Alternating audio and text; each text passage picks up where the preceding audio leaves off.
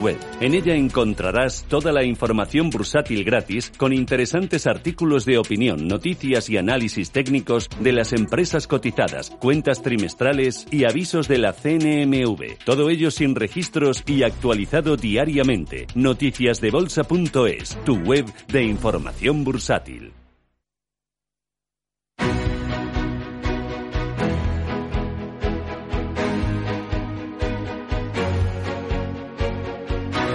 En Capital Intereconomía, Consultorio de Fondos.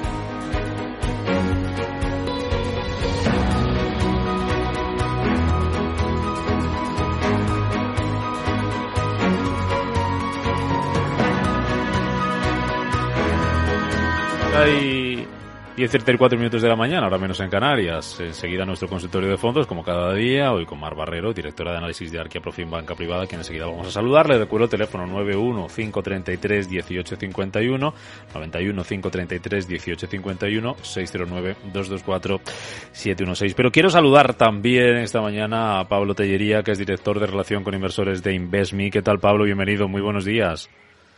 Buenos días, Rubén. Encantado de participar en el programa.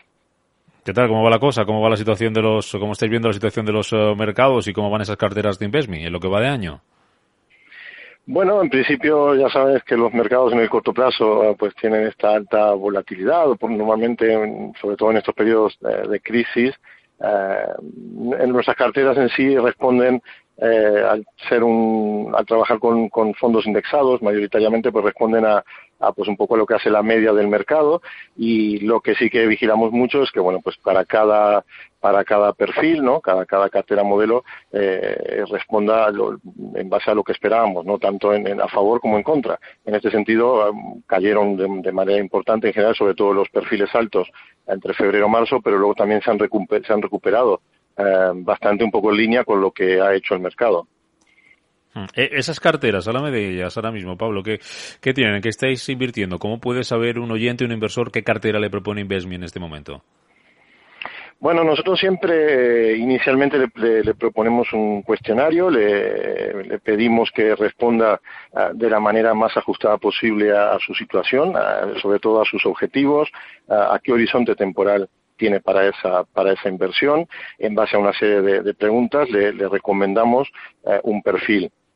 Tenemos diferentes modelos, trabajamos tanto con carteras eh, con fondos indexados, eh, carteras con ETFs y también tenemos carteras de eh, planes de pensiones. Y que en ese sentido somos un gestor automatizado que tiene una alta personalización para, para el inversor. El inversor podrá encontrar probablemente eh, en, pues un servicio que se adecue ¿no? al, plan o a, ese objetivo que tiene y, en este sentido pues a partir de aquí sí que ya nos encargamos nosotros de gestionar siempre esta cartera de buscar la mejor opción eh, disponible en todo momento eh, para que lo, para que el inversor pueda cumplir con ese con ese objetivo ese inversor que quiere, quiera empezar a hacerlo, quiere empezar a invertir con esa visión de largo plazo, seguro que se le plantean, Pablo, muchas dudas, muchas, eh, muchas preguntas, por ejemplo, si es buen momento ahora, es lo primero que se nos va a pasar por la cabeza, si es buen momento, hemos llegado tarde o, o no sabemos lo que puede estar por, por venir, si es buen momento para invertir o si invertimos todo nuestro capital, lo hacemos por partes poco a poco, ¿qué, qué le decís desde, desde InvestMe?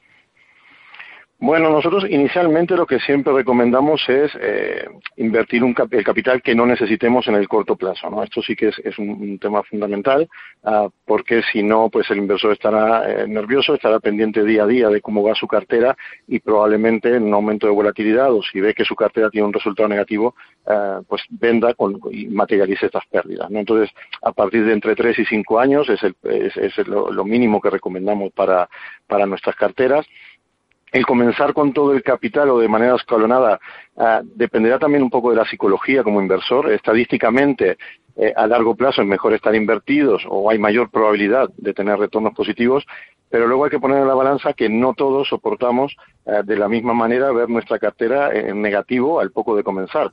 Así que eh, en ese caso escalonar la inversión inicial puede dar una cierta eh, tranquilidad al inversor. ¿no? En, cualquier caso, siempre en InvestMe lo que aconsejamos es ver nuestras carteras o, o nuestro plan de inversión como una carrera de fondo y no como un sprint de 100 metros. Mm. Una de las cuestiones, además, Pablo, que cobra importancia ahora es tener un fondo de, de, emergencia. ¿Para qué nos va a servir ese fondo de emergencia ahora mismo? Ahora mismo en cualquier otra situación de mercado. Sí, en general, lo importante es que cuando comencemos con nuestro plan tengamos este fondo, un fondo de emergencia adecuado sobre todo esto nos permitirá estar tranquilos en el corto plazo y eh, soportar mejor precisamente esos momentos de, mayor volatilidad o, de caídas importantes. ¿no? Ah, el no contar con ese fondo lo que puede hacer también es que tengamos que vender eh, con pérdidas eh, porque necesitemos liquidez o que dejemos de aportar periódicamente, precisamente en aquellos momentos en que las cotizaciones están más bajas y pueden ser buenos momentos para poder ir acumulando a precios interesantes. O sea, aprovechando una bajada del mercado que las hemos tenido y que seguramente queden por llegar, se puede aprovechar esa bajada para invertir parte de ese fondo de emergencia, ¿no? Sí, eso es una opción que, a ver, tiene su riesgo en el sentido de que eh, normalmente una bajada de mercado, si va también acompañada de una crisis financiera o una crisis económica, eh, hemos de vigilar que nuestros ingresos también se pueden ver afectados, ¿no? O, por ejemplo, nuestro empleo. En todo caso, tiene que eh, siempre valorarlo el inversor, dependerá de, su situación. Eh, no podemos perder de vista esto que estamos viviendo, ¿no? que a causa de la crisis sanitaria y económica, eh, pues los empleos o los ingresos pueden bajar. ¿no? En, cualquier caso, lo que sí es, muy importante es, tener claro que tenemos que invertir aquel capital que no vayamos a necesitar eh, en el corto plazo y en InvestMe en, siempre incluso pues mm, recomendamos mantener el, plan de aportaciones que teníamos previsto eh, porque ya estábamos cómodos no ya nos encontrábamos cómodos con él. Hay una cosa más por terminar Pablo que no sé si no me lo has dicho no me he quedado yo con ello. Las carteras en lo que va de año qué rentabilidad tienen las de InvestMe Mira, cierre de mayo es el último cierre que, tenemos. Eh, están en torno a un 3-4% negativo los perfiles eh, más conservadores y en torno a un 9% negativo los, los más arriesgados, un poco lo que hablábamos ¿no? en línea con, con, con, lo que está haciendo el mercado. De todas formas, nosotros siempre más allá de esto, eh, como inversores eh, o como nuestra filosofía, nuestra propuesta de, de, medio y largo plazo, siempre valoramos mucho pues un poco la foto de eh, tres años, cinco años y en ese sentido pues todas las carteras están en, en positivo, están incluso bueno un poco por debajo del, del promedio que esperábamos para cada una para cada una de ellas, pero confiados en que, bueno, pues una vez también la situación eh, vaya mejorando, los mercados acaben de, eh, de cara a un futuro, pues volver a recuperar posiciones, pues estas carteras volverán a estar en línea con, con lo que esperamos. Nosotros nuestro planteamiento inicial es que para las carteras más conservadoras esperamos un 1% anualizado eh, y para los perfiles más arriesgados esperamos en torno a un 7% anualizado. Mm, pues eh, confiando en que esto se solucione y esto vuelva un poco a la normalidad y las aguas bajen calmadas y con esa visión, esas luces largas, esa visión a largo plazo, se consigan esas rentabilidades. Pablo Tellería, director de Relación con Inversores de Investme, gracias por estar esta mañana en Capital Intereconomía. Que vaya bien. Muchas gracias a vosotros. Buenos días.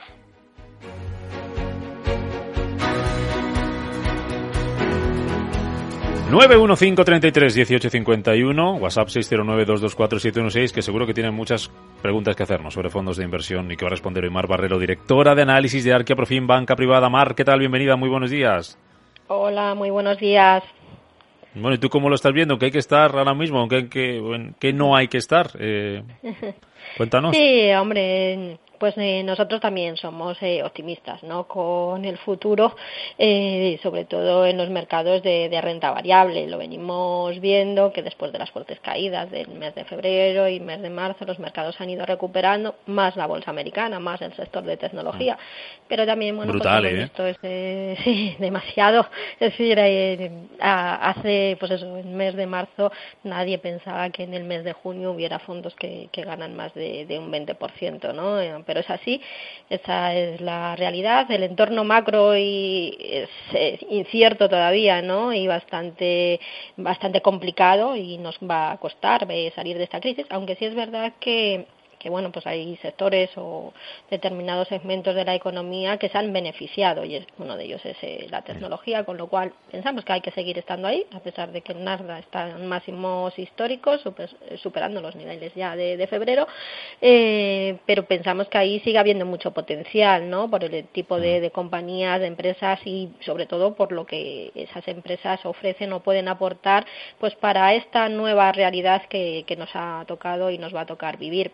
Eh, ¿Qué no estar? Eh, bueno, pues eh, cuando el mercado sube, vemos que sube en estos momentos todo, igual que cuando caía, caía todo. Es verdad que quizá lo más cíclico es a lo que más le, le puede costar y ahí, bueno, pues se irán comportando en, en función de esa recuperación de la actividad y de la economía que vemos, ¿no? Que los datos que se van publicando, pues desde luego son mucho mejores, no lo mismo estar en parón y confinados que empezando otra vez a producir y a consumir, eh, con lo cual eh, bien dentro de esa incertidumbre para un inversor, como, como bien nos decía eh, bueno, pues, eh, el compañero ¿no? anterior que, que, estaba hablando, con esa visión de medio y largo plazo, quizá donde vemos más potenciales en la renta variable, y en el corto vemos que la renta fija puede recuperar también de esas caídas gracias a ese apoyo ¿no? de los bancos centrales eh, comprando pues todo tipo de, emisiones pero sí es verdad que en renta fija pues el margen de revalorización quizás sea más reducido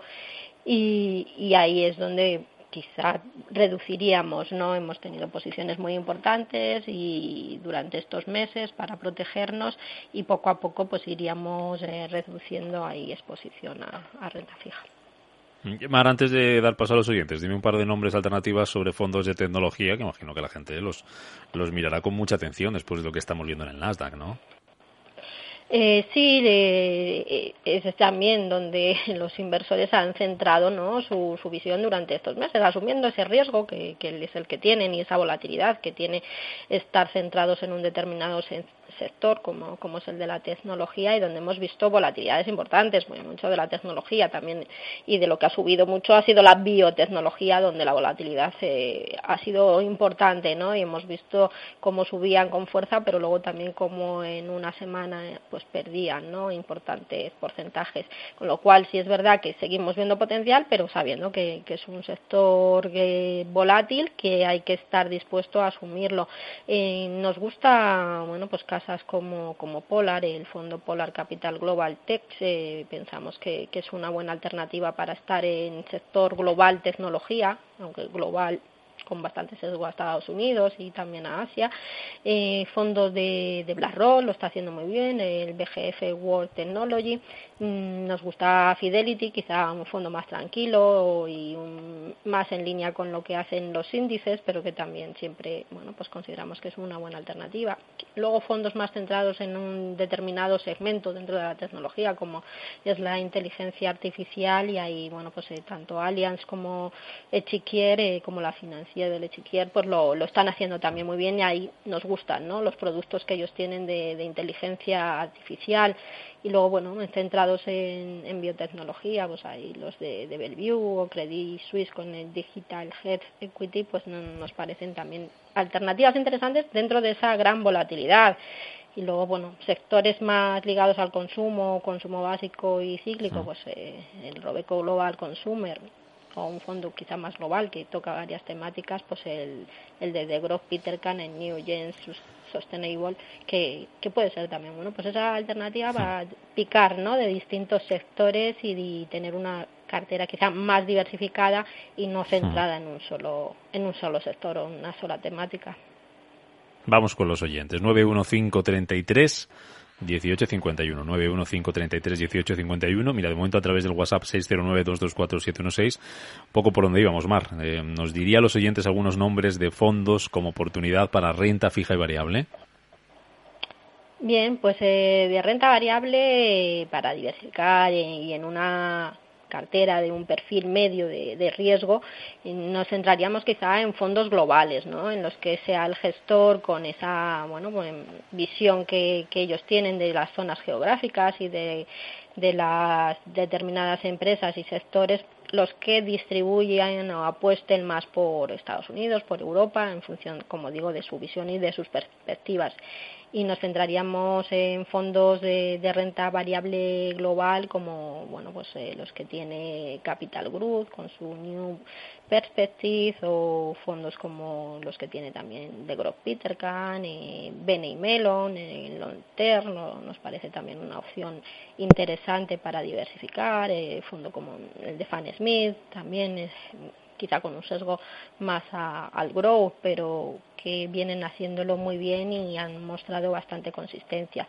Y dentro de, la renta fija nos gusta cómo, lo está haciendo eh, Nordea, con sus fondos centrados en, cédulas hipotecarias, mm, el European Coverage Bond o el Low Duration European Coverage Bond, pueden ser dos alternativas o más sesgados a Estados Unidos para seguir aprovechándonos pues eso todas las medidas adoptadas por la Reserva Federal eh, bueno pues para apoyar ¿no? a los mercados inyectando liquidez y comprando puede ser eh, el Janus el Janus Henderson Flexible Lincoln pues mira, por Henderson nos pregunta un oyente, Francisco, dice, nos pregunta opinión sobre dos fondos de retorno absoluto, el Alken Absolute Return Europe A y el Henderson Horizon Fund Pan-Europeo Alfa, eh, también en euros, acciones.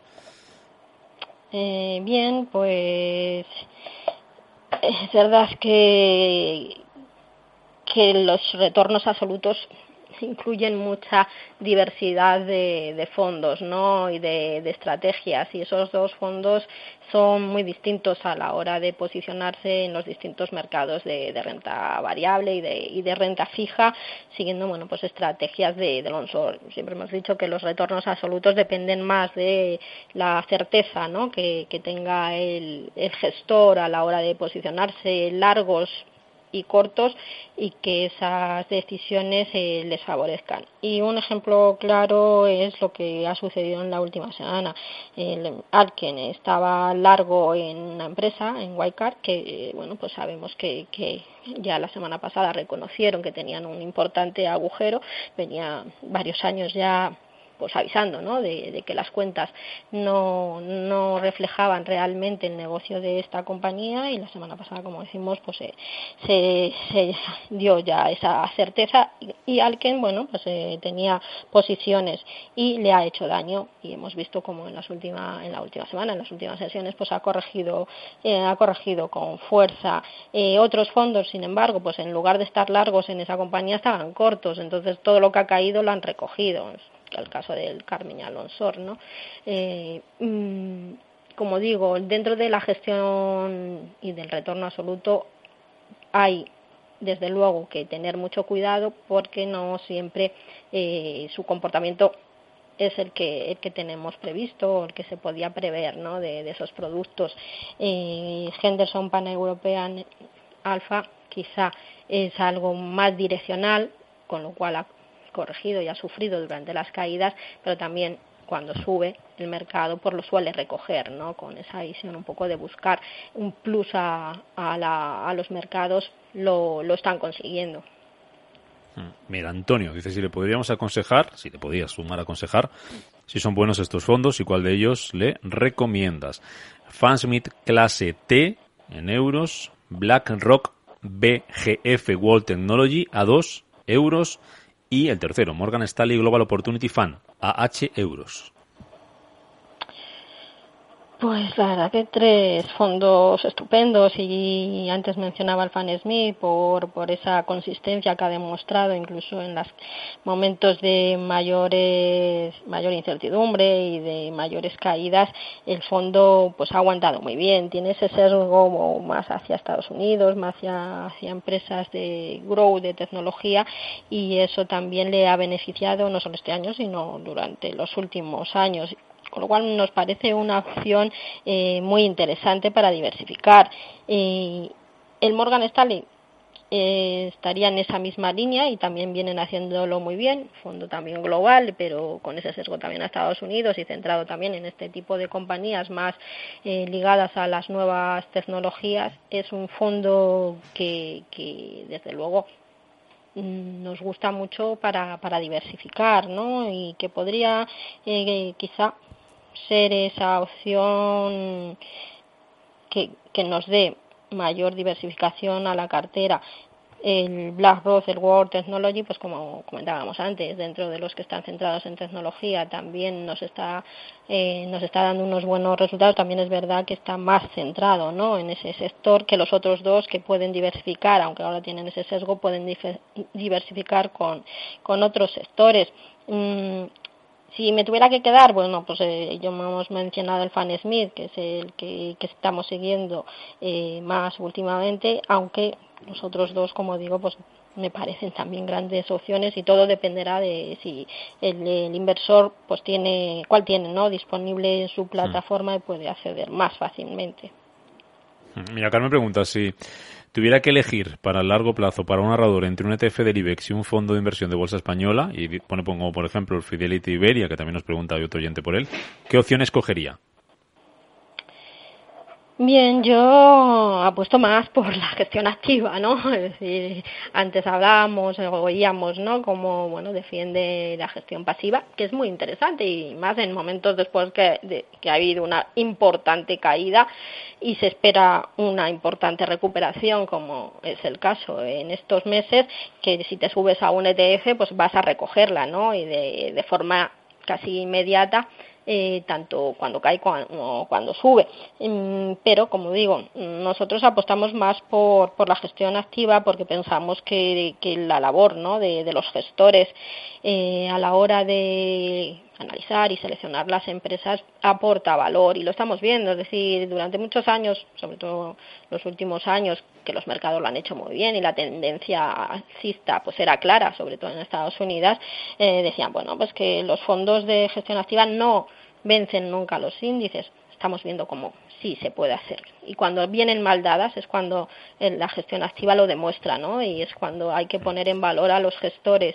Con lo cual siempre gestión activa, el fondo de Fidelity o fondos de, otras entidades españolas que, también eh, pues lo hacen muy bien nos parecen alternativas más interesantes en este entorno, ¿no? que sean pues eso, mucho más diversificados, mucho más selectivos y nos pueden aportar más valor. Como digo, hay fondos que mm. ganan más de, de un 20, de un 30 en lo que llevamos de, de año, acumulado en este año con la que ha caído y, hay, y, solo hay un índice, el Nasdaq, que está en positivo en el año, con lo cual la gestión mm. activa pues eh, me parece muy, muy, muy válida. Tengo aproximadamente un minuto, Omar, para responderle a David, que nos pregunta, dice, tengo el Sextan Bond Picking con un 8% de pérdidas, y la pregunta es si lo cambiarías por el MFS Prudent Wealth o por otro más resiliente. Dice que también tiene el Avantage un par de años con bastantes pérdidas y sería conveniente traspasarlo. Muy rápido, Omar, vamos con ello. Pues al Sestan le buscaríamos un fondo de renta fija de los que he dicho antes, Nordea, Janus e incluso el MFS Global Opportunity y al Avantage nos iríamos al MFS Prudent Wealth eh, como, alternativa porque ambos, tanto Sestan como el Avantage, son más value y el value, aunque está recuperando muy bien, pensamos que puede seguir sufriendo porque son sectores y empresas más cíclicas y la economía pues sigue bastante crítica. Pues en tiempo y muy clarito, como siempre. Mar Barrero, directora de análisis de Arquia Profim Banca Privada. Gracias en nombre de los oyentes y hasta la próxima. Hasta la próxima. Muchas gracias a vosotros.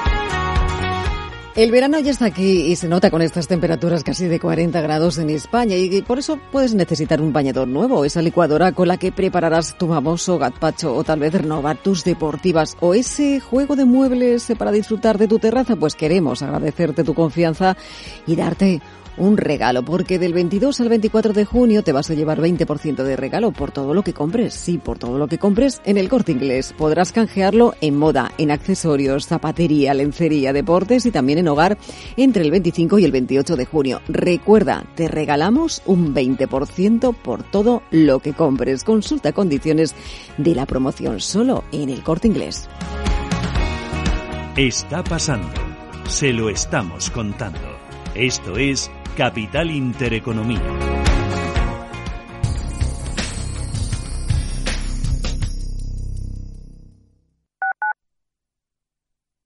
Quiero alquilar mi casa, pero ¿y si los inquilinos no me pagan o no cuidan el piso o tengo quejas? Deja de preocuparte, porque en Renta Garantizada te protegen de todo. Cobrarás tu alquiler todos los meses aunque no pague el inquilino y se ocupan de la gestión del día a día. Y tú tranquilo. Infórmate en el 910 1095 o en rentagarantizada.es. Alquiler garantizado. En Harmauto Volkswagen sabemos que es el momento de poner el cuenta kilómetros a cero y volver a la carretera. Abrimos con todas las medidas de seguridad para que arranques esta nueva etapa en tu Volkswagen nuevo. Y volvemos con más de 150 vehículos en stock a los mejores precios del año. Seguro que encuentras el tuyo. Volkswagen Harmauto, el Volkswagen que deseas con todas las facilidades financieras. Ven a Harmauto, tu concesionario oficial Volkswagen y comencemos juntos este nuevo camino. ¿Sabía usted que unos pies con problemas pueden paralizar nuestro ritmo de vida? Le proponemos una solución indolora, con una mínima incisión y con anestesia local aplicando las técnicas más avanzadas en cirugía del pie. Clínica Jiménez, calle Alcalá 378. Diagnóstico gratuito 91 367 0071. Centro reconocido y autorizado por la Consejería de Salud y la Comunidad Económica Europea. 91 367 0071. Los mejores expertos. La más completa información financiera.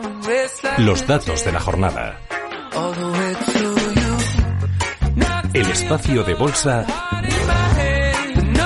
al momento. Cierre de mercados. El paraíso financiero. De lunes a viernes, de 3 a 7 de la tarde. Con Fernando La Tienda.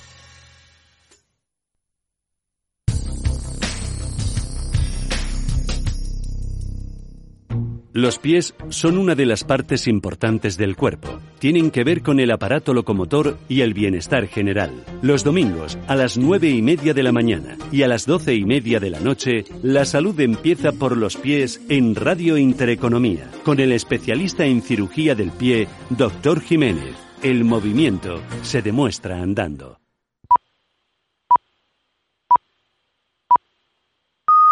Son las 11 de la mañana, las 10 en Canarias. Radio Intereconomía. Boletín informativo.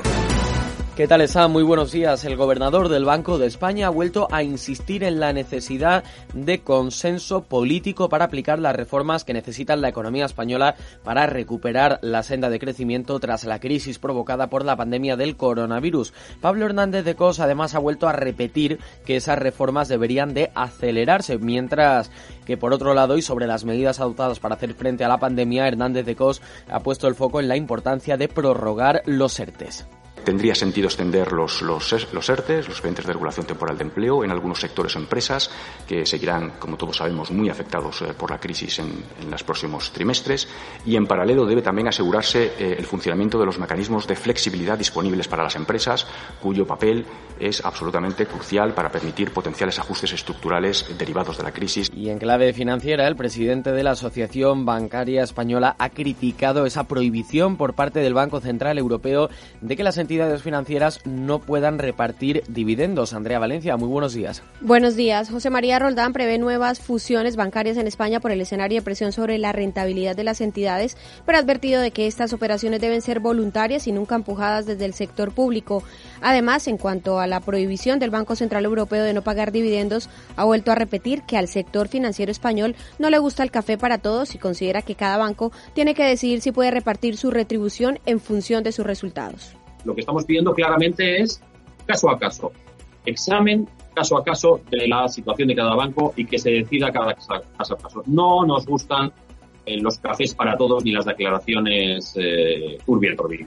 Preguntado por la propuesta del Banco de España sobre que el gobierno legisle para que las empresas no quiebren, Roldán ha asegurado que hay que ayudarles a sobrevivir en la actual travesía del desierto que están viviendo muchas empresas. Gracias, Andrea. Y el presidente de ATA ha criticado muy duramente la actuación del gobierno en la negociación de los ERTES. En una entrevista aquí en Radio Intereconomía, Lorenzo Amor ha asegurado que atascos en cuestiones como la exoneración de cuotas a la seguridad social indican que el Ejecutivo desconoce cómo funcionan las empresas. Es que creo que la clase política no ha visto una empresa en su vida. Cuando vemos que el atranque en los ERTE viene porque hay quien piensa que incentivando a los trabajadores se va a dar de alta, no, dice, yo no doy de alta a un trabajador porque me incentive la cotización a la seguridad. Yo doy de alta a un trabajador porque resulta que eh, tengo demanda. Cuando ves que están proponiendo eh, que no se puede hacer contrataciones si tienes trabajadores en ERTE, pues no tenés tampoco ni pajolera idea. Mientras tanto, el gobierno, tras esa negociación fallida, ha querido mostrarse optimista. La ministra de Trabajo, Yolanda Díaz, no ha querido desvelar la última propuesta de su departamento, aunque ha lanzado un mensaje de tranquilidad para los empresarios sobre esa prórroga de los expedientes de regulación temporal de empleo. Lo que sí que quiero decir con tranquilidad es que el esfuerzo eh, económico y social colectivo de la sociedad, que no es del Gobierno, es de la sociedad que hemos hecho por este despliegue que es histórico ¿no? de ERTES en nuestro país. Desde luego creo que ha venido para quedarse, este es el primer dato, y en segundo lugar, las empresas han de tener la tranquilidad de que el Gobierno, cuando lo necesiten, les va a acompañar. Por supuesto, los trabajadores. Por tanto, este plazo no se discute. Mm, hemos mm, avanzado mucho. Y continúa esa cumbre de la COE, hoy turno para el presidente de Telefónica, José María Álvarez Payete, quien ha propuesto un fondo de reconstrucción digital para las pymes. Durante su discurso, el presidente ha abogado por consensos para planificar la reconstrucción y que las pymes y autónomos aborden un proceso de digitalización acelerado, ya que asegura es la única vía para poder salir de esta crisis.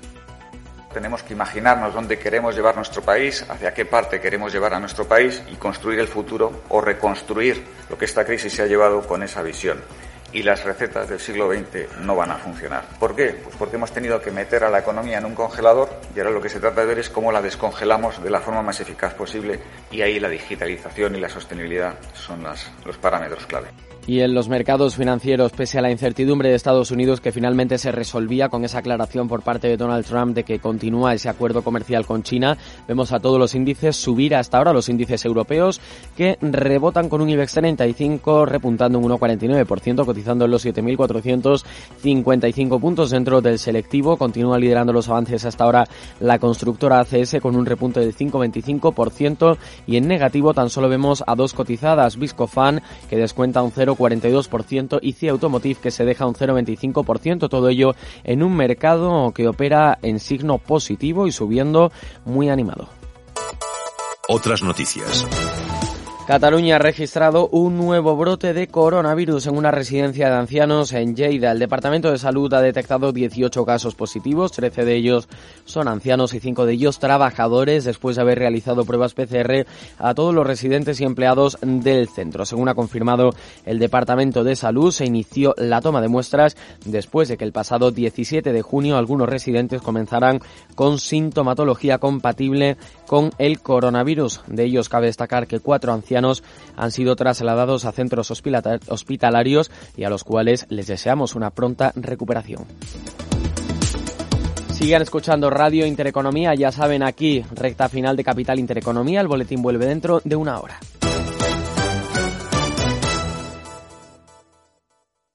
Y de repente todo se detuvo, incluidos los sueños. Pero ha llegado el momento de volver, y con Renfe queremos que lo hagas de la manera más segura nuestros protocolos higiénicos sanitarios certificados por AENOR garantizan un espacio seguro para viajar y fiable. Durante el estado de alarma, Renfe ha devuelto cerca de un millón de billetes, una cantidad cercana a 38 millones de euros. Vuelve a soñar, vuelve a viajar.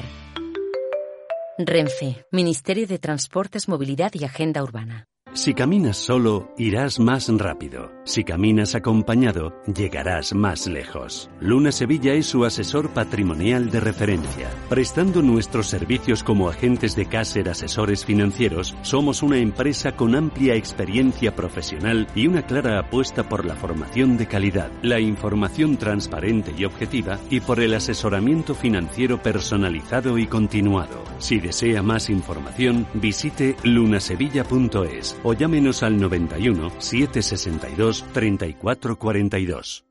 Vamos, ahora hay pista libre para volar a la península Baleares y Portugal desde 19 euros, a Canarias y Europa desde 29 euros, a Estados Unidos desde 99 euros y al Caribe, Centro y Suramérica desde 219 euros por trayecto, con la máxima flexibilidad en cambios de fechas. Consulta condiciones en ereuropa.com. Air Europa, cuando quieras. Está en una situación muy complicada, muy adversa. Queda mucho partido por delante, se le puede dar la vuelta a esto. Las remontadas no son una cosa mía, son una cosa nuestra. Nos toca remontar. En Santander estamos poniendo todo nuestro empeño y solidez para hacerlo posible y para que este verano puedas viajar y apoyar a nuestro turismo.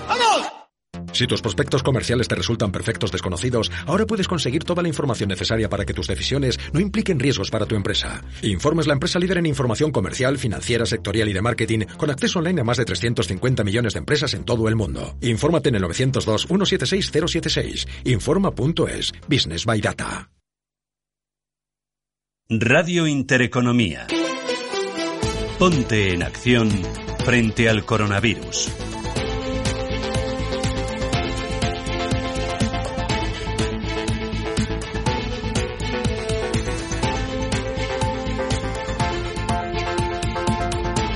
11 y 8 minutos de la mañana, ahora menos en Canarias. Miramos de nuevo, como hacíamos hace un par de semanas, y lo recuerdan, a los parques temáticos, a los parques de atracciones, a los parques de ocio españoles. Algunos ya han reabierto sus puertas después de esta crisis sanitaria, después de esta pandemia provocada por el coronavirus. Eh, lo hacían ayer con medidas de seguridad, con protocolos que hay que seguir, con limitación de aforos, pero la buena noticia es que ya tienen visitantes. Han vuelto a recibir visitantes tres meses después. Guillermo Cruz García es el presidente de la Asociación Española de Parques y Atracciones y Temáticos y además es el director general de uno de ellos, de Isla Mágica. Don Guillermo, ¿qué tal? Bienvenido. Muy buenos días.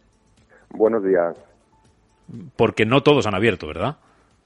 No, todavía no. Eh, estamos en, en, proceso precisamente de implantación de todas las medidas necesarias para para cumplir con la normativa impuesta por el Ministerio de Sanidad y, bueno, lo antes que podamos vamos a ir abriendo. Abrió ayer el Parque Warner de Madrid y alguno más, el Parque de Atracciones creo que también, y hasta la primera quincena de julio vamos a estar abriendo progresivamente el resto de los parques de, la asociación.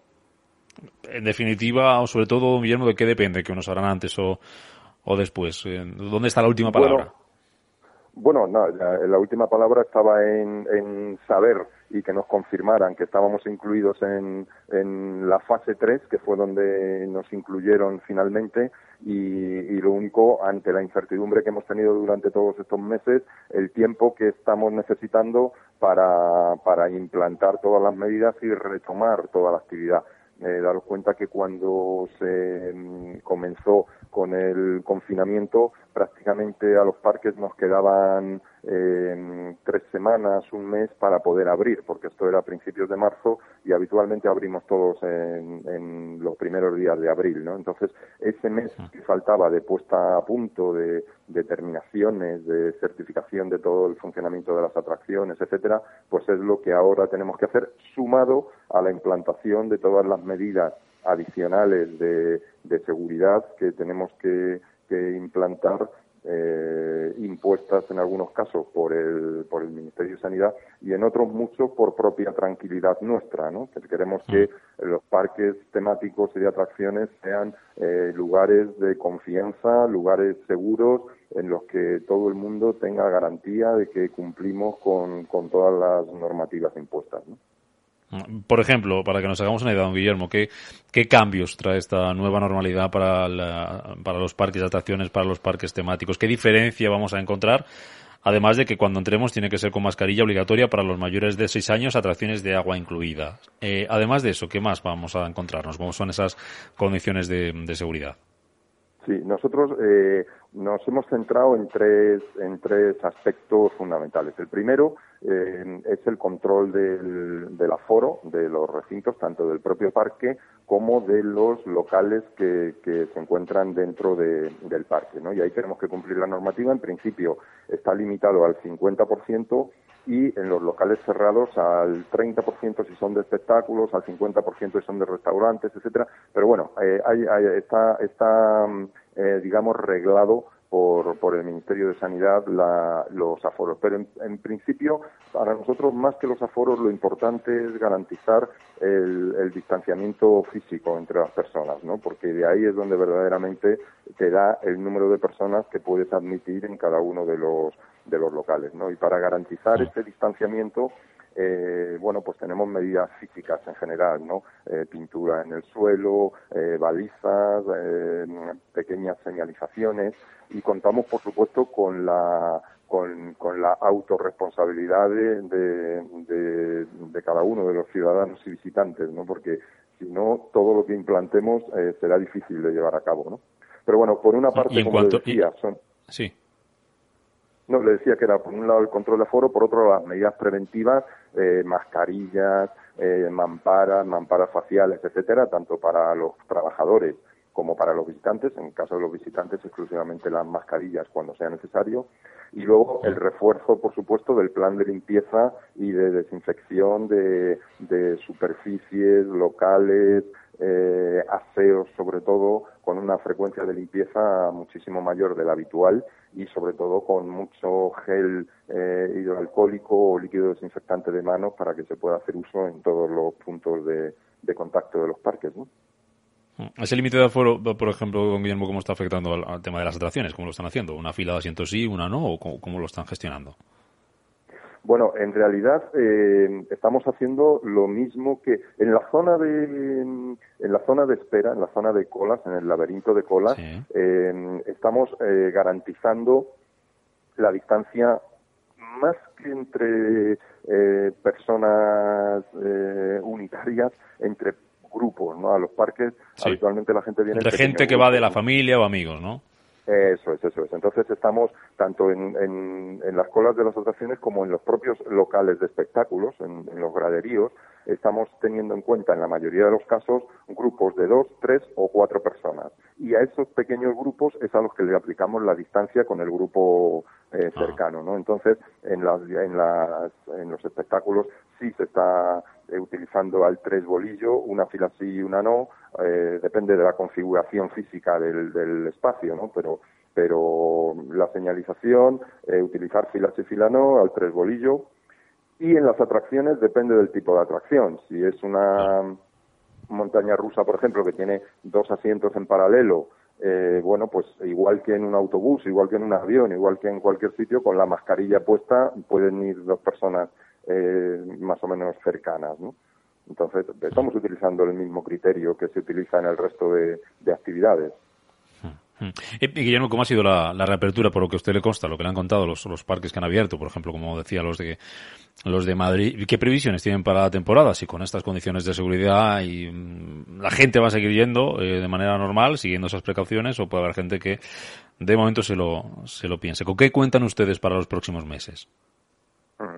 Hombre, eh, no cabe duda que, nosotros, mm, siendo un sector más ligado al turismo, nos hemos visto y nos estamos viendo muy, muy eh, perjudicados, ¿no? Porque, primero, porque mm, hemos perdido una parte importante, nuestros negocios al final tienen cierta estacionalidad, en algunos casos más y en otros menos, pero vamos, nosotros nuestro periodo importante es de primavera a, otoño, ¿no? Entonces hemos perdido la primavera completamente entera, ¿no? Eso es una parte muy importante de nuestra facturación que ya es irrecuperable.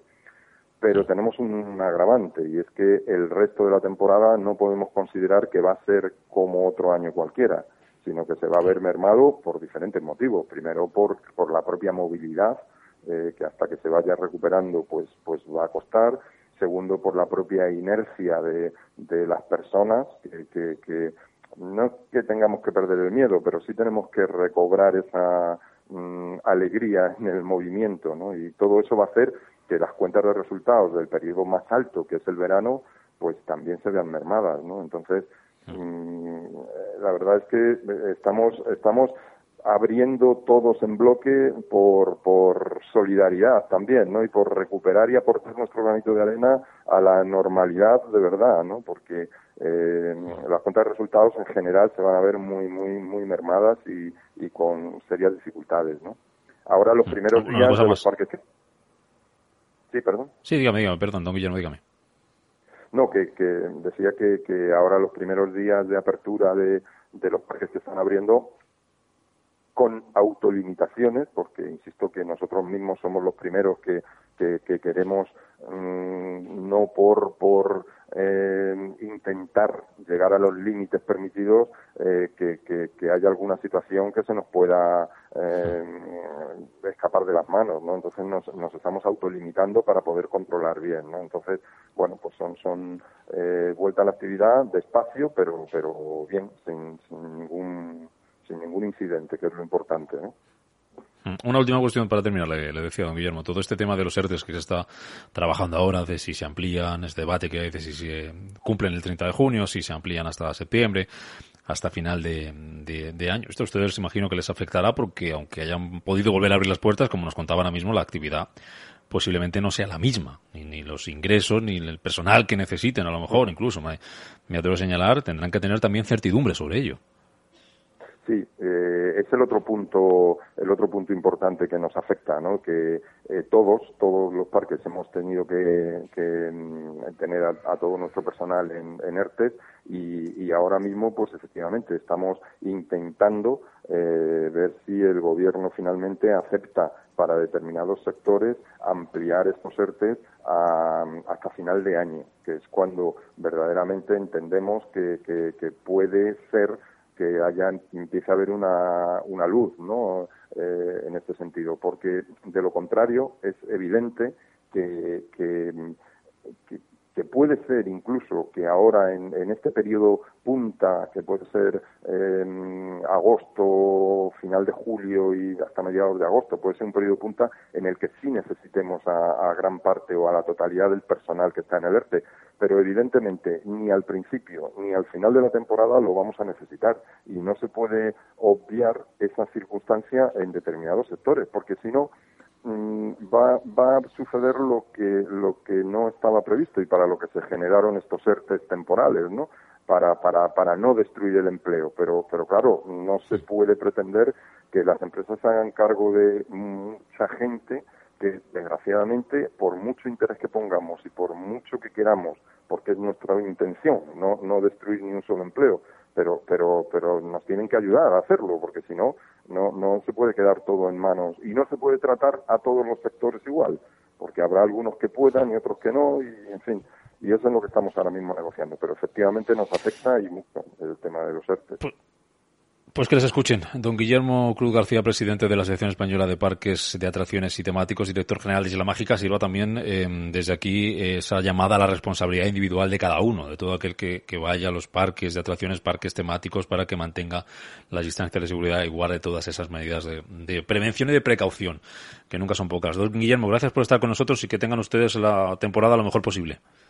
Muchísimas gracias y encantado de haber estado con vosotros. Muchas gracias. Gracias, gracias. Pues con seguridad los parques de atracciones, de seguridad vamos a hablar de seguros, porque esta situación que estamos viendo y que como ya ven afecta muchos ámbitos, a prácticamente todos eh, durante los últimos meses por el coronavirus, pues ha servido entre otras cosas para que nos demos cuenta de la importancia de tener un buen seguro de salud. José Luis García Ochoa, director general de Seguros García Ochoa. ¿Qué tal José Luis? Buenos días, bienvenido.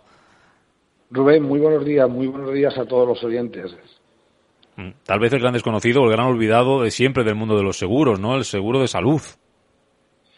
No, la verdad es que mm, es un seguro que tiene muchísima repercusión, que, sigue creciendo a pesar de la crisis por la que estamos, la gente está acudiendo en masa a estos seguros de salud.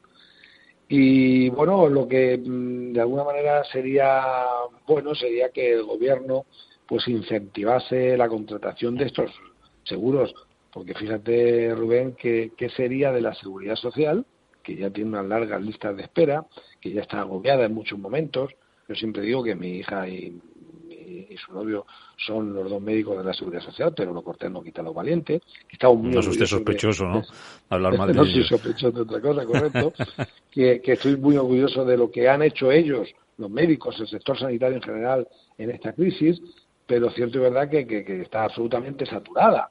Eh, si imaginamos por un momento si, si los seguros de salud privados no existiesen, ¿en qué situación estaría la, seguridad social? Sería caótico, ¿no? ¿no? No podríamos dar más de sí, ¿no? De hecho, la seguridad social mm. se aprovecha de, esto, de que hay muchísima gente que tiene un seguro de salud privado, ¿no? Eh, nosotros, como siempre, pues, Sí, sí, dime, Sí, se le iba a decir que, que, hablando de seguros de salud, de la importancia que tiene, de que ahora se ha puesto más en valor todavía si cabe, eh, eh, hay que decir que todos los que llamen al teléfono de, José Luis, que enseguida nos lo va a recordar como siempre hace tan amablemente, ya sean particulares, ya sean empresas, van a tener ventajas además, ¿no? Correcto.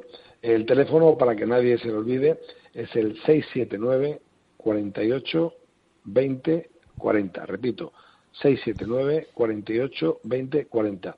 En estos momentos tenemos una promoción muy importante para seguros de vida, eh, de salud y de protección familiar, de descuentos de hasta un 50% para la contratación de estos seguros. Eh, a la gente que llame a este teléfono, que repito es el 679 48 20 40. como hemos dicho, en esta situación también los seguros de vida, juntamente con los de salud, son los que están creciendo de una manera potencial muy grande porque, bueno, esta crisis sanitaria pues nos ha demostrado a todos un poco la debilidad del ser humano, ¿no? Eh, evidenciando, como decimos, una manera clara de, nuestra vulnerabilidad con todo lo que ello supone. Y bueno, pues mucha gente lo que quiere es eh, proteger a los suyos, proteger a los que más quieren en caso de que suceda eh, pues algo como como este esta pandemia que hemos tenido y de la que a ver si ya pronto podemos tener noticias de que ya eh, eh, ha desaparecido por completo que lo vemos un poquillo complicado no ya digo tenemos un descuento de hasta el 50% y sobre todo como digo van a tener la oportunidad de que una empresa especializada de que una gente con muchas ganas de trabajar y dar servicio pues le puedan hacer un estudio de todos sus, sus seguros con todo lo que ello significa, ¿eh? Un ahorro muy importante y sobre todo el consejo de un profesional con, más de 30 años en, los seguros, ¿no? Hmm. Vosotros en eh, Seguros García Ochoa, como correduría de seguros, José Luis, trabajáis con las principales aseguradoras, es decir, que vamos a poder tener acceso con vosotros a, todo el portfolio de los eh, seguros de salud más importantes de este país, ¿no? Correcto, es decir, ahí trabajamos, por lo repito, porque la gente lo sepa, con eh, Asisa, Sanitas, Adeslas, eh, ASA, Generali, Allianz, eh, la Clínica Universitaria de Navarra, que ahora está muy de moda en Madrid, que yo siempre lo digo porque eh, recibe distintos premios a la mejor clínica privada y que es una referencia a nivel no solamente de, España, sino de Europa. La tenemos aquí en Madrid, es un auténtico lujo. Mm. Eh, yo siempre he tenido muchos asegurados que iban a Pamplona, asegurados de Madrid y de fuera de Madrid, que iban a Pamplona, pero claro, era eh, ibas cuando había un tema muy importante, ¿no? Quiero decir, casi casi para algo ya muy trascendente, para algo vital. Pero ahora en Madrid, o sea, mm, eh, para cualquier cosa, para dar la luz, para un traumatólogo, para una revisión, para la ginecológica, para cualquier cosa. Es decir, de hecho tiene un convenio con, con Sanitas. Yo fíjate que digo un ejemplo siempre de la importancia que tiene la Clínica Navarra, que es que Sanita, que tiene su propio hospital privado, pues a sus asegurados le dice que si me pagas una cantidad más todos los meses, te meto también en el cuadro médico la clínica universitaria de Navarra, ¿no? Esto ya ah. dice por sí solo la importancia que tiene. Pero digo, trabajamos con todas las compañías, hacemos un estudio minucioso, tenemos póliza de reembolso de gastos, tenemos todo tipo de pólizas para que la gente se pueda sentir protegida y podamos comparar cuál es la que da las mejores coberturas y la mejor relación calidad-precio a todas las personas que así lo deseen. Eh, repito. O sea, que nos van a hacer ustedes de, comparador, ¿no? Para ver qué nos viene mejor. Correcto, un comparador, pero no un comparador frío, que nos metemos en Internet, ¿verdad? Y ponemos cuatro datos y nos saca un precio. No, no, vamos a ver qué cobertura. Nos saca un precio y luego nos lo cambia. ¿Cuál? sí, sí, bueno. Digo que nos saca un precio y luego a lo mejor nos lo cambia. Y algunas veces lo cambia, efectivamente. Yo creo que el precio es importante. Yo cuando digo que hacemos un 50% de descuento es porque efectivamente tenemos una promoción importante, lo he dicho muchas veces, por nuestra pertenencia a un grupo líder en el sector que es Espanor, que es una agrupación de corredurías a nivel nacional. Bien, de esto tenemos acuerdos muy importantes con las compañías, pero lo que decimos, no somos, a mí no me gusta vender barato, barato, barato. No, no, vamos a ver, vamos a buscar el mejor precio, que quizá va a ser económico, pero siempre con unas características ah. muy buenas y siempre, por supuesto, sin renunciar a lo que para nosotros es nuestro ADN y que no vamos a renunciar jamás a ello, es una atención impecable. Ahora, a partir de ahí se puede tener el mejor precio, sí, pero no vamos a, si hay que cobrar un, euro más, se cobra, pero siempre el servicio fenomenal y la póliza que sea completísima, sin ningún tipo de duda, ¿no? A ver si me he quedado bien con el teléfono, 679 48 20 40. Correcto. Ahí ya digo, para, eh, pues como hemos dicho y tú te reías alguna vez, me, me, me, me, un poco, ¿no? Te metías un poco conmigo en plan de broma y decías, ¿y si estás haciendo deporte o te llaman un sábado a las 12 de la mañana? Cojo el teléfono y hago y devuelvo la llamada siempre. Me ha llamado ya algún cliente fuera de hora y demás, no se preocupe que atendemos cualquier tipo de llamada y como digo, fíjate, yo siempre soy, tengo que reconocerlo, que soy un defensor a ultranza de nuestra profesión, de, sobre todo del corredor de seguros, que es una figura que es independiente, que por ley nos obligan a que tenemos que ser independientes y no casarnos con ninguna compañía, sino casarnos y defender a nuestro cliente. Es un auténtico lujo, y lo digo de verdad, ojalá hubiese en otros sectores igual, tener un profesional que de manera independiente va a buscar lo mejor para ti. Me olvido, él tiene toda mi confianza, que me busque, que haga lo que crea conveniente y demás, y me va a buscar las mejores cosas. No me tengo que preocupar absolutamente de nada. Oye, lo que haríamos todos por tener un asesor fiscal gratuito, ¿no?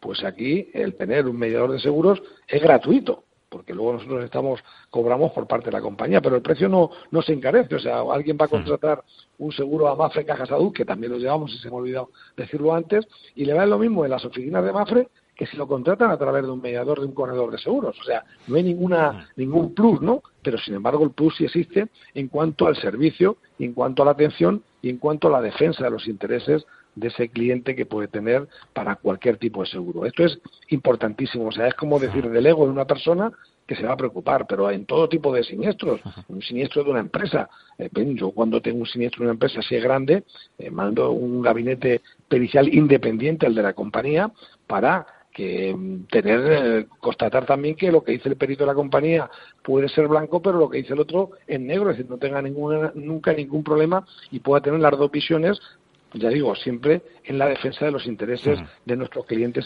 que es el que tenemos que, que defender siempre. Yo creo que esto es de verdad lo digo sinceramente eh, puede parecer que no, pero es un auténtico lujo poder llamar a alguien que se preocupe de nuestros seguros, que los revise, que nos, nos defienda cuando tengamos cualquier tipo de problema y que nos dé la mejor cobertura y el mejor servicio posible, ¿no?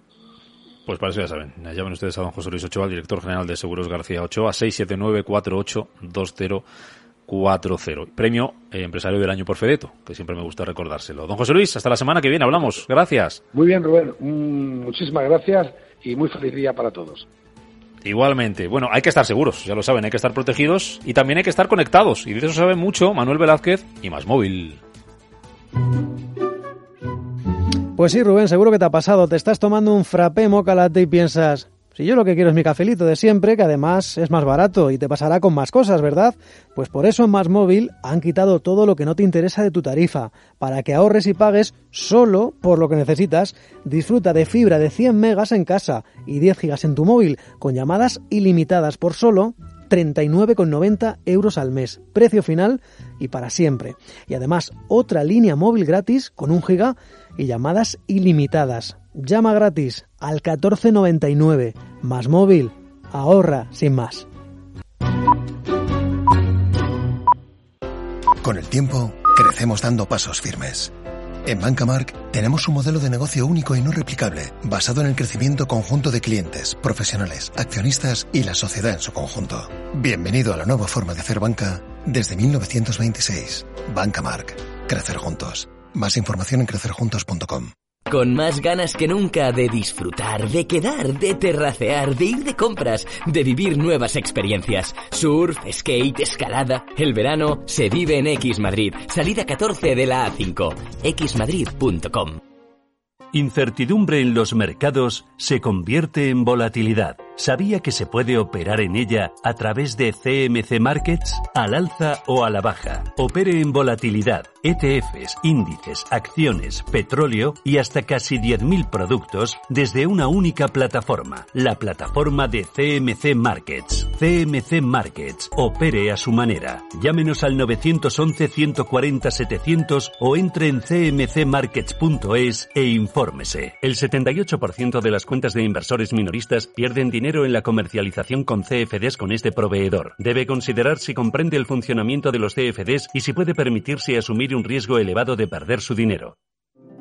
Érase una vez una tarjeta de crédito, la tarjeta revolving, que te prometía más cosas que el genio de la lámpara, pero pasó el tiempo y te diste cuenta de que aquello era un cuento. El genio se había quedado con tu dinero. ¿Quieres recuperarlo? Nosotros lo haremos por ti. Somos Durán y Durán Abogados y sabemos cómo hacerlo. Entra en durán y y que no te vengan con cuentos. Cierra el grifo a las altas comisiones. Pásate a Investme. Invierte en carteras de fondos indexados de bajo coste y obtén la rentabilidad que mereces. Entra en investme.com y descubre tu plan. Investme, tu gestor de inversiones personalizado. Protegidos Radio, todos los martes de 2 a 3 de la tarde en Radio Intereconomía con Pedro Gómez, tu director de seguridad. Hablaremos de la prevención, la seguridad y la protección de las familias, el hogar y las empresas. Escúchanos, queremos protegerte.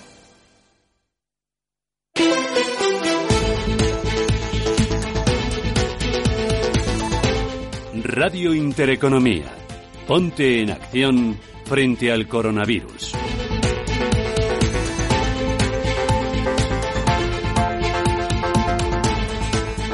Vamos a hablar de movilidad y de ese plan al que daba luz verde el gobierno la semana pasada, plan de rescate de la industria del automóvil que va a repartir más de 3.700 millones de euros y de toda esa cantidad 450 millones se van a destinar a impulsar las ventas. Se va a hacer mediante dos planes de ayudas. Paloma Arnaldos, el plan Renove y el plan Moves, ¿verdad? Así es, Rubén. Los dos planes son diferentes, también incompatibles. Es decir, o pedimos uno o pedimos el otro. Por un lado tenemos el plan Renove 2020. Con 250 millones de euros de presupuesto está destinado a impulsar la compra de coches nuevos, sea cual sea la tecnología que utilicen, aunque la cuantía que se recibe es diferente en función de las emisiones. Por otro lado tenemos el plan Moves 2 o programa de incentivos a la movilidad eficiente y sostenible. Está pensado para financiar la compra de modelos eficientes ya sean eléctricos, híbridos enchufables y en menor cantidad de gas. Vamos a conocer más sobre este plan con ayuda de Arturo Pérez de Lucías, director gerente de AEDIVE, que es la Asociación Empresarial para el Desarrollo e Impulso del Vehículo Eléctrico. Don Arturo, ¿qué tal? Buenos días. Hola, buenos días. Lo primero, ¿qué le parecen estos planes? ¿Consideran ustedes que van a ser efectivos para potenciar, para impulsar las ventas de vehículos eléctricos?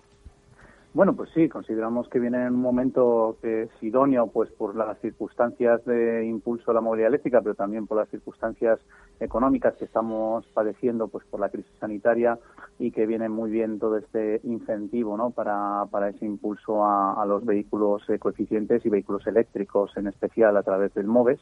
Y verdaderamente es un plan que era muy esperado y, la verdad es que hemos tenido sorpresas interesantes como el incremento en el presupuesto, que en principio estaba previsto por 65 millones y se ha incrementado a 100 millones. Y bueno, pues ahora eh, lo que falta es que las comunidades autónomas aceleren eh, con lo antes posible la publicación de cada una de ellas de, la orden eh, de, de, publicación de ayudas, porque como sabéis el MOVES está gestionado por el IDAE, pero digamos que está eh, tramitado por cada comunidad autónoma y bueno pues en cuanto las vayan publicando pues ya se harán efectivas esas ayudas y podremos pues eh, bueno reactivar un sector que la verdad es que iba en franco crecimiento a lo largo al principio del año pero bueno como como ha sucedido con todos los sectores yo creo eh, fruto del coronavirus pues mm. ha tenido ese parón Imagino que habrá muchas preguntas, don Arturo, que la gente se haga antes de acceder a estas ayudas. Por ejemplo, Paloma, lo, que se pregunta a la gente, eh, Paloma, ¿qué, ¿qué, es? Pues sí, concretamente, eh, ¿en qué consisten las ayudas? Si nos ponemos a cuantificar de qué cantidades estamos hablando según cada plan.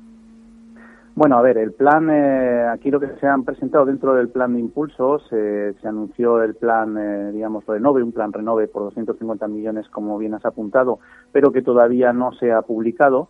Eh, y el que sí se ha publicado la orden de bases es el, Plan MOVES, que tiene una dotación de 100 millones de euros para cuatro actuaciones. Eh, la primera actuación sería la compra de vehículos eléctricos, la segunda actuación sería para infraestructuras de recarga, una tercera actuación para la bicicleta eléctrica y una cuarta actuación para lo que serían planes de movilidad al trabajo. Y entonces, entre esos eh, cuatro actuaciones, pues se reparten las intensidades de ese monto, pues que también se reparte entre las comunidades autónomas en función del de, eh, volumen de población que tiene cada comunidad autónoma. Si queremos eh, beneficiarnos de estas ayudas, ¿qué requisitos tenemos que cumplir? Bueno, pues estas ayudas han incorporado una novedad con respecto a la del 2019 y es la posibilidad de no tener que achatarrar eh, necesariamente un vehículo para poder, por ejemplo, adquirir, pues, apostar por las, obtener las ayudas de, de compra de vehículos, ¿no? Con lo cual el achatarramiento es voluntario. Con el achatarramiento te dan una intensidad máxima de ayuda de 5.500 euros. Si no achatarras, pues la intensidad máxima es de 4.000 euros, que también está bien, pero bueno, antes no lo permitía y eso llevó a que, pues por ejemplo, muchas empresas como las de renting, que tienen flotas que quieren eh, renovar, pero que no tienen vehículos achatarrables, pues no pudieran acceder a las ayudas del año pasado, ¿no? Y este año sí que pueden. Eh, esa es una de las novedades más importantes. Otra es que se incrementa el techo del precio de los vehículos que pueden acceder a estas ayudas. El año pasado estaban en 40.000 euros, este año se ha incrementado a 45.000 euros eh, sin IVA, eh, lo cual permite que entren muchos más modelos dentro de este plan de, incentivos eh, y esas son partes positivas, ¿no? Con lo cual, pues, eh, bueno, es un plan que, como digo, hasta que falta ahora la parte en la que la comunidad autónoma correspondiente, pues, se publique el plan de ayudas en base a la orden de bases que ha, que ha publicado vía Real Decreto pues eh, el IDAE, ¿no? Pero a partir de ahí pues eh, yo creo que va a haber una celeridad en la publicación de estos planes y, bueno pues se podrá ya apostar o adquirir eh, las ayudas en función de lo que uno busque, infraestructuras, vehículo, tema de la bicicleta o planes de ayuda al trabajo. Precisamente sobre los tiempos, quería preguntarle, Arturo, ¿cuándo cree que vamos a poder solicitar las ayudas y sobre todo cómo? ¿Cómo, cuál va a ser el protocolo que tenemos que hacer si queremos pedir esta ayuda a la pues compra de vehículos? Hay este año una salvedad que es para el usuario particular en lo que serían vehículos M1 y N1, que serían turismos y furgonetas, pues se permite que ya se pueda, eh, digamos, hacer una mm, preorden, ¿no? Se pueda, se pueda gestionar ya con el concesionario esa adquisición del vehículo. Lo que pasa es que la ayuda no estaría disponible hasta que la comunidad autónoma no publicara eh, su propia orden, ¿no? Eh, se ha estipulado dentro de, la orden de bases pues un periodo de tres meses para que las comunidades autónomas eh, publiquen sus respectivos planes, pero por un lado nosotros hemos solicitado a las comunidades autónomas que aceleren este proceso porque el año 2019 fue el primer año del concepto del MOVES y el primer año en el que se trasladaba a las comunidades autónomas esta competencia pero ya teniendo la experiencia y tal, pues entendemos que es mucho más fácil y mucho más rápido y ágil, pues, eh, digamos, pues analizar la intensidad de ayuda que le corresponde a cada comunidad autónoma y ajustar el plan y sacarlo rápidamente, ¿no? Nuestro deseo sería que en un mes pues pudiera empezar ya en menos de un mes, incluso algunas comunidades autónomas importantes pues a sacar ya sus, eh, sus planes porque son además comunidades donde más se venden vehículos eléctricos y eso pues puede incentivar la, la demanda. ¿Y puede haber mucha diferencia entre la cuantía de la ayuda en una comunidad autónoma a otra? No, la verdad es que es, el plan lo que hace es establecer unos, eh, la orden de bases del IDAE establece unos porcentajes en los que se pueden mover las, todas las comunidades autónomas habrá comunidades autónomas que dediquen una intensidad a lo mejor más, eh, importante a una actuación que a otra, etcétera, pero dentro de unos eh, baremos que establece ya el propio IDAE. Y luego las ayudas, eh, la intensidad de la ayuda a cada comunidad autónoma va en función de la población ¿no? que, que incorpora, con lo cual lógicamente Andalucía va a tener más, eh, más eh, dinero eh, para, para estas ayudas que lo que pueda tener una comunidad autónoma como La Rioja, por decir un ejemplo contrapuesto por tamaño y, población, y eso está también especificado en la, en la orden de bases, con lo cual, pues bueno, lo que hay es no una diferencia entre lo que pueda comprar o la, la, ayuda que pueda percibir un usuario u otro en función de la comunidad autónoma, sino del dinero que cada comunidad autónoma pueda tener en función de su población pues para, para eh, invertirlo en el, en el plan MOVES, ¿no? Hmm. Y por último, Arturo, no sé si los fabricantes de vehículos, además de estas ayudas que aporta el Estado, ofrecen otro tipo pues de ayuda a la compra para impulsar el vehículo eléctrico y que se puedan, sobre todo, que sean compatibles, que es lo que le interesa a todo el que quiera adquirir un vehículo eléctrico. Bueno, las ayudas eh, no suelen ser compatibles, como bien has explicado, cuando son ayudas que, proceden de las administraciones públicas, ¿no? Pero evidentemente cada fabricante pues puede establecer sus propias acciones comerciales de incentivo para compasar esas ayudas, eh, digamos, eh, de la administración pública y motivar más a los ciudadanos, ¿no? Los fabricantes llevan haciendo pues apuestas en cuanto a a reducción de precio, a pues, eh, descuentos importantes para vehículos eléctricos desde hace mucho tiempo y siguen haciéndolo, ¿no? Incluso también en esta campaña, con lo cual pues eh, eh, se van a encontrar con que esas ayudas, que son complementarias absolutamente porque son descuentos que se hacen sobre el precio de compra, eh, se van a poder sumar a lo que, a lo que ya eh, ofrece de descuento el, estos planes del MOVES y por tanto pues yo creo que puedo decir que con los objetivos que tenemos además de reducción de emisiones de CO2 por kilómetro que este año pues, pues tiene un objetivo más ambicioso de 95 gramos frente a los 120 del año pasado pues eh, tenemos eh, la ventaja de que este año va a ser mucho más interesante adquirir vehículos eléctricos, sin duda. Pues Rubén, tomamos nota y estamos muy pendientes para los que queramos hacernos con un coche eléctrico. Le voy a pedir que se moje a don Arturo para terminar. Este plan, don Arturo, ¿ustedes creen que va a servir para salvar las ventas en cuánto? Bueno, en cuanto es difícil, es difícil pronosticarlo, ¿no? Lo que sí sabemos es que esto va a provocar pues un incremento. Nuestro objetivo estaba de ventas de matriculaciones en 2020, había un objetivo inicial ante pre-COVID de 65.000 unidades. Nosotros creemos que con esto y con el plan de impulso pues podremos llegar por lo menos a los 30.000 unidades en 2020, ¿no? Quisiera apuntar de paso, si me lo permitís, que en Madrid eh, en septiembre, en la Semana de la Movilidad, el fin de semana del 18 al 20 de septiembre, habrá una feria abierta eh, al público en la Plaza de Colón, que es la quinta edición de BEM, Vehículos Eléctricos Madrid, con el apoyo del Ayuntamiento, y donde estarán ahí todos los fabricantes con sus vehículos eléctricos de cuatro, dos ruedas, etcétera, para que los ciudadanos los puedan probar. Y eso también es un aliciente porque al final la gente cuando prueba un vehículo eléctrico y comprueba sus capacidades, sus, eh, sus eh, su capacidad, ¿no? en general sus prestaciones, pues se da cuenta de que la movilidad eléctrica puede ser perfectamente viable para ellos. Apuntamos la cita. Arturo Pérez de Lucía, director gerente de DIVE. Gracias por compartir estas opiniones y estos datos con nosotros. A vosotros, gracias.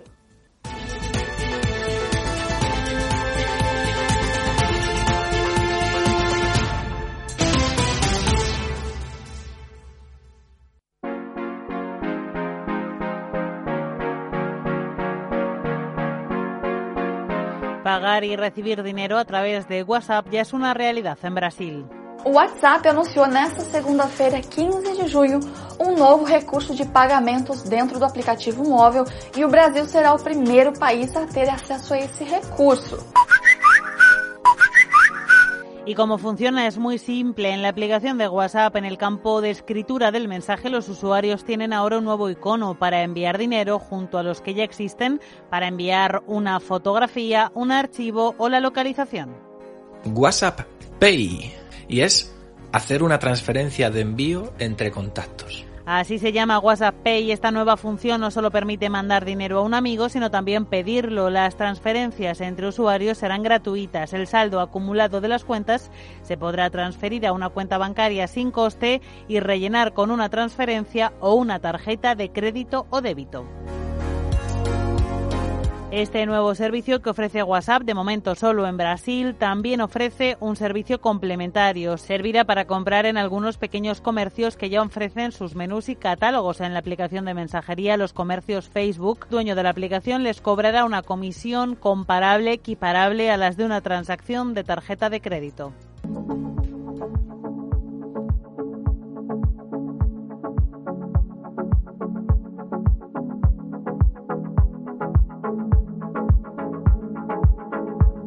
Brasil se ha convertido, como decimos, en la avanzadilla de esta nueva estrategia de WhatsApp, aunque los ensayos van muy avanzados en otros países como China o Indonesia. Son territorios donde la aplicación de mensajería se usa al estilo de WeChat online, como en países como China o Japón, es decir, como una plataforma para la vida digital en la que además de enviar mensajes se puede comprar o realizar todo tipo de servicios adicionales. En España es cierto que WhatsApp se usa también de forma mayoritaria. De hecho, un 83% de los usuarios de móvil tiene instalada la aplicación, pero solo se usa para chatear, aunque fuentes de Facebook plantearon en el mes de febrero que este servicio puede estar implementado también en nuestro país antes de que termine 2020. Y el principal competidor de WhatsApp Pay es ahora mismo Bizum, que comenzó a operar en el año 2016, que cuenta ahora mismo con 5 millones de usuarios, una cifra muy inferior a la de usuarios de WhatsApp, pero que está acelerando de forma exponencial su crecimiento. De hecho, en octubre del año pasado la compañía aseguraba haber procesado más de 53 millones de transacciones en solo tres años.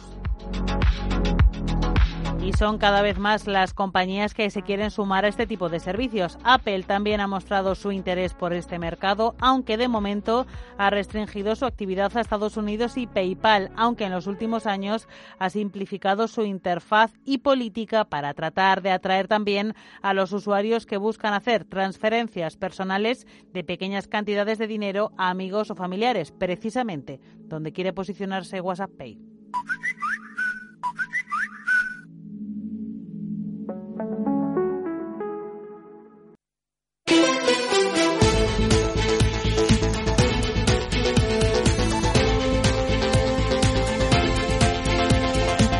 Radio Intereconomía.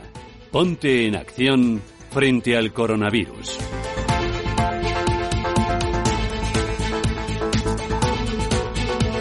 Hablando de WhatsApp Pay, una alternativa más para pagar, hay otras muchas, Apple Pay, cada vez más uh, formas de este tipo que surgen en esta nueva economía, en esta economía digital para facilitar el pago de los consumidores y que van a ser casi de obligado cumplimiento también con la normativa, los protocolos que hay que seguir a raíz del, eh, del COVID, de la crisis provocada por el coronavirus, donde, por ejemplo, en comercios, en restaurantes, van a tener que facilitar esas formas de pago sin contactos, pagar con tarjeta, por ejemplo, en la medida de lo de lo posible. Y de eso, de eso vamos a hablar en los próximos minutos, Manuel Velázquez, porque ¿qué pasa, por ejemplo, si queremos poner en marcha un negocio y no tenemos en cuenta uno de los elementos que más pueden condicionar nuestro proyecto y es precisamente verdad es adaptarse a las formas de pago, a las nuevas formas de pago de nuestros clientes. Pues sí, porque no todos los negocios, eh, por ejemplo, podrían asemejarse a monedas virtuales, a una cuenta de PayPal. Ocurre que hay que hacerse muchas preguntas. ¿Cómo pagarán? ¿Qué método deberíamos tener disponible en nuestro negocio? ¿Cuáles son los obligatorios, los más recomendados? ¿Qué tipo de plataformas van a marcar las formas de pago? Son algunos de esos interrogantes que forman parte del estudio de nuestro público objetivo. Y al que vamos a el que vamos a analizar con José Luis Nevado, que es consejero delegado y fundador de CIPAY. CIPAY. José Luis, ¿qué tal? Bienvenido, buenos días. Buenos días, ¿qué tal? Encantado de ¿verdad? Por, por, entendernos, aunque esté escrito CIPAY, CIPAY, ¿verdad? Efectivamente, sí, sí. Ah, ¿Ustedes, ¿Ustedes qué es lo que hacen? ¿A qué se dedican, José Luis? Bueno, nosotros desde el año 94 eh, somos una, una pasarela de pagos. Si bien es verdad que en el año 94 la forma de cobrar eh, en nuestro país y en los diferentes mercados era muy distinta a la que es hoy, ¿no? Precisamente escuchando... Efectivo, tarjeta y poco más, ¿no? Yo diría... Referencia bancaria. Tarjeta, con tarjeta, casi con bacaladera en muchos casos y lista negra, ¿no? Que era un de cuadernillo que servía un poco para revisar si esa tarjeta estaba o no en lista negra, ¿no? eh, todo eso ha ido evolucionando, cada vez más se ha añadido seguridad a, las transacciones, rapidez, ¿no? Pero sobre todo al final lo que se le ha dado es usabilidad, ¿no? Yo creo que, lo que ha ocurrido en los últimos años es que eh, un poco eh, debido a la irrupción de las fintech, por otro lado, al fuerte aumento ¿no? de, la regulación, de todo lo que tiene que ver con la normativa eh, que nos afecta en nuestro, nuestro ámbito diario, pero sobre todo en caso de de los pagos. Y por otro lado, a la propia necesidad de modificar la experiencia del usuario, ¿no? donde cada vez el consumidor es el rey ¿no? y el que decide en cada momento cómo, con quién, cuándo y cuánto quiere eh, gastar, ¿no? pues eh, eso ha hecho que, todo este ecosistema se haya transformado de una forma brutal ¿no? y que haya evolucionado hacia, hacia una situación eh, muy diferente como era. Y nosotros un poco lo que hacemos ahí es tratar de, estimulando esas cuestiones, agregar todos los diferentes métodos y sistemas que existen en el mercado para al final eh, permitir que cualquier usuario pague de la manera que quiera, como quiera y cuando quiera, ¿no? Sobre todo dándole invisibilidad al pago, ¿no? Al final eh, lo que buscamos con nuestros métodos es que el cliente tenga una fácil integración, que haya las menos fricciones posibles en el ámbito operativo y que de alguna forma esa experiencia de usuario se transforme en algo que casi se convierta en la suscriptibilidad del, usuario, ¿no? que sea fácil. ¿no? Y, en eso ayudamos a, los comercios, ¿no? En, facilitar todos esos procesos. ¿no? Ese es un poco nuestro, nuestro leitmotiv. ¿no? Ah, Manuel. Y ya que estamos, José Luis, eh, ¿qué factores debemos tener en cuenta a la hora de instaurar nuestro negocio? ¿Cuál sería el método de pago más eh, a tener en cuenta? Bueno, a ver, eh, eh, desde el punto de vista de la electronificación, ¿no? porque el efectivo sigue estando ahí, ¿no? Hace poco leía un, estudio eh, norteamericano que hablaba que de los 43 o 44 trillones de dólares que se consumen a nivel particular en el mundo, cerca de un 51, 52 siguen siendo efectivos, ¿no? Con lo cual, el efectivo no es algo que se pueda descartar del todo, ¿no? Últimamente mucho debate al respecto y no queda claro cómo, cómo va a evolucionar ¿no? la, la, implementación o, desimplementación del efectivo y, hay que tenerlo en cuenta. ¿no? Pero en la, parte electronificadora lo que está claro es que las tarjetas, las transferencias ¿no? son, son los grandes actores ¿no? y, y en el ámbito del comercio lo que fundamentalmente se utilizaba era la, tarjeta. ¿no? Eh, si bien es verdad que, como decía, con, con los aspectos evolutivos de, los últimos años, pues hoy en día esas tarjetas se han ido transformando hacia la parte de transferencias, transferencias instantáneas, ¿no? que de alguna forma permiten, eh, eh, digamos, eh, que los clientes puedan pagar de, otras maneras más allá de lo que es la tarjeta. Y a eso se le van sumando los diferentes métodos verticales, ¿no? Como son los wallets, ¿no? O los pagos alternativos, ¿no? Como Amazon Pay, Google Pay, PayPal, por supuesto, que es un poco el rey de, de los pagos alternativos, ¿no? y al final esto nos lleva a un ecosistema donde prácticamente podemos pagar con cualquier cosa pero yo entiendo que lo que fundamentalmente seguirá funcionando son las tarjetas y lo que se irá cada vez imponiendo y creciendo más es el mundo de las transferencias instantáneas. ¿no? Ahí la regulación ha facilitado muchísimo el que hasta 15.000 euros esas transferencias sean muy abiertas, ¿no? que todo el mundo pueda participar de ese ecosistema y eso va a conllevar el que el, que el mundo de, la, de las transferencias se va a imponer. ¿no? Y el mejor ejemplo, hablabais de Bizum, ¿no? El mejor ejemplo es el Bizum o los Bizums, ¿no? que hay en el mercado no solo español, sino sino internacional, ¿no? Y que cada vez más se van a, se van a fortalecer, ¿no?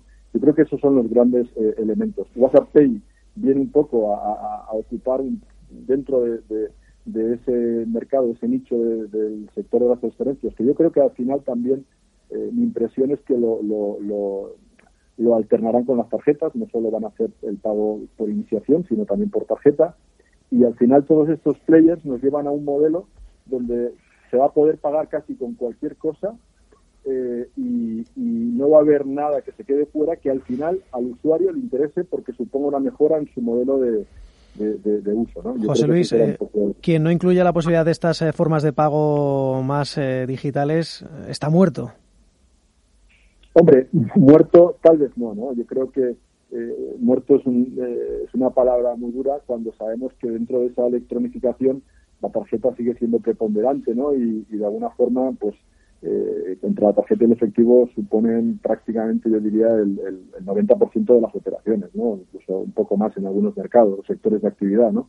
Pero es verdad que vuelvo a, lo que decía antes de que eh, en un mercado donde cada vez el, el, consumidor en lo que se basa más es en esa necesidad de que se lo hagamos fácil, ¿no? Y que es lo que va a hacer WhatsApp Pay y lo que van a hacer este tipo de players, ¿no? eh, WhatsApp o Facebook eh, eh, en todo su grupo, porque no solo es WhatsApp. ¿eh? Al, al, final, pues el que tenga más métodos de pago agregados, pues llegará a más clientes y llegará a más mercados, ¿no? Porque luego esto, esto de los métodos de pago... que le, que le interrumpa, el que el que permita pagar menos cantidades más pequeñas, ¿no? Que eso es un lastre ahora, que vas a algunos sitios y te ponen un mínimo por ejemplo, ¿no? que eso es algo que además es ilegal, porque en eso sí que la normativa, eh, la regulación está muy clara y, e impide ese tipo de, prácticas, ¿no? El que el que se pueda pagar el que no se pueda pagar cantidades más pequeñas, los famosos micropagos, ¿no? Todo todo esto, digamos, eh, eh, yo creo que se va a transformar, ¿no? Y que probablemente al final todos van a caber en el ecosistema y el que va a salir fortalecido es el que mejor lo haga de cara al usuario. El usuario al final lo que busca es facilidad en su, en su vida diaria y el que se lo haga fácil será el que se lleve el, gato al agua. Nosotros aquí al final somos entre comillas agnósticos, ¿no? porque lo que tratamos es de ver a todos los eh, players o actores del mercado de una forma, eh, eh, digamos, integrada. ¿no? Y, nos da igual que, el, el, pago sea un método muy demográficamente de gente joven como de gente adulta, más mayor, como de, como de orientales o como de norteamericanos. ¿no? Al final integramos cualquier método, trabajamos en diferentes geografías y eso nos permite que en cada geografía y en cada demografía nos adaptamos a las necesidades de, esos clientes, ¿no? que es un poco de lo que se trata, ¿no? de adaptarte a, las diferentes, eh, eh, digamos, visiones culturales y sociales de, de, los diferentes. O sea, por ejemplo, yo siempre he dicho que un bilbaíno se parece más a la hora de pagar a un belga que a un malagueño. Y en ese sentido, eso es lo que tratamos de hacer, ¿no? Adaptarnos a los mercados en función de esas variables, ¿no? José Luis, otro día le pregunto por el eh, dinero eh, físico, si desaparece o no, que tengo que echar la, la persiana y no sea que nos pille.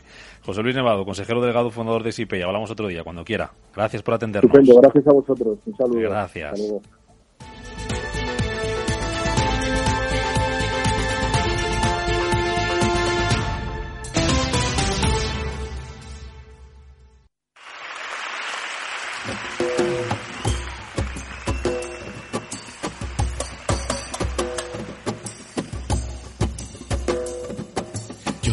Mujer de cabellos ondulados de sierpe bajar corriendo por la ladera hacia los llanos donde la fiesta Nos vamos a ir da. con un poquito de Manolo García, que publica la próxima semana un nuevo disco en directo de su última gira acústica por eh, teatros, uno de los artistas eh, más reconocidos, que mejor trata a sus fans y que con esta situación tan excepcional no se ha quedado atrás. Así que sobre ese tema ya podemos escuchar un adelanto, es este. Nos vemos mañana a partir de las 7. Pasen un feliz martes, se quedan con el boletín informativo y después a media sesión. Adiós.